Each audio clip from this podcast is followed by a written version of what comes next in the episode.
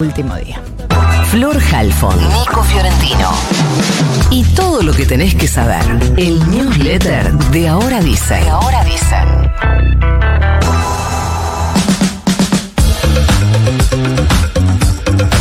Después de que el presidente Javier Milei se reuniera en el Vaticano con el Papa Francisco, la versión del gobierno es que el Papa apoyó el plan económico.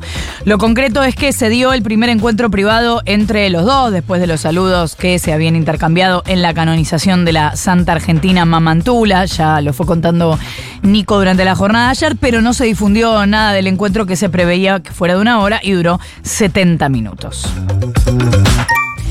El gobierno de Javier Milei propone al diplomático Luis Pablo María Beltramino como embajador ante el Vaticano. El nombre de Beltramino, actual representante diplomático en Vietnam, fue confirmado durante la visita del presidente al Vaticano. Ahora tiene que confirmarse el placet.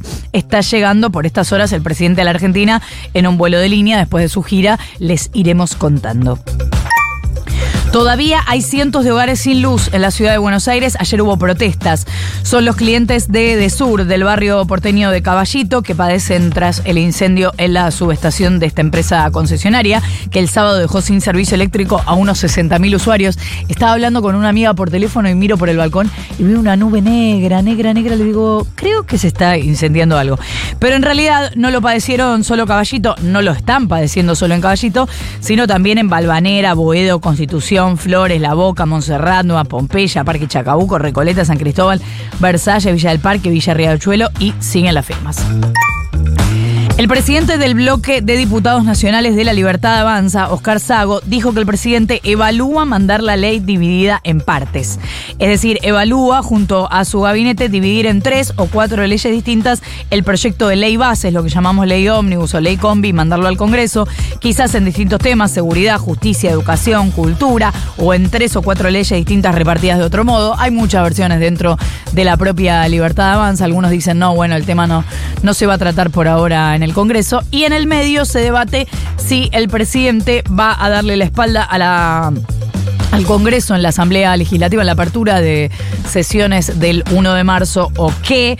Bueno, en un rato repasamos algunas novedades sobre eso. Diputados y senadores de la UCR le reclamaron al presidente de la Cámara Baja, Martín Menem, que designe con urgencia y sin más demoras a los representantes para la comisión bicameral para tratar el mega DNU. Porque recordemos que con mucha demora, la presidenta del Senado, Victoria Villarruel, designó a los ocho senadores que deberían conformar esa comisión, pero Martín Menem no hizo lo propio con los diputados.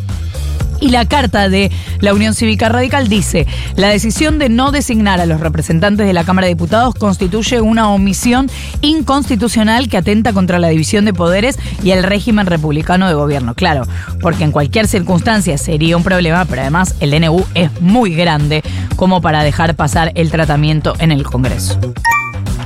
Los brigadistas siguen luchando para controlar el fuego en el Parque Nacional Nahuel Huapi. Ya va una semana de este fuego que afecta unas 600 hectáreas. Tratan de controlar ¿qué dijo?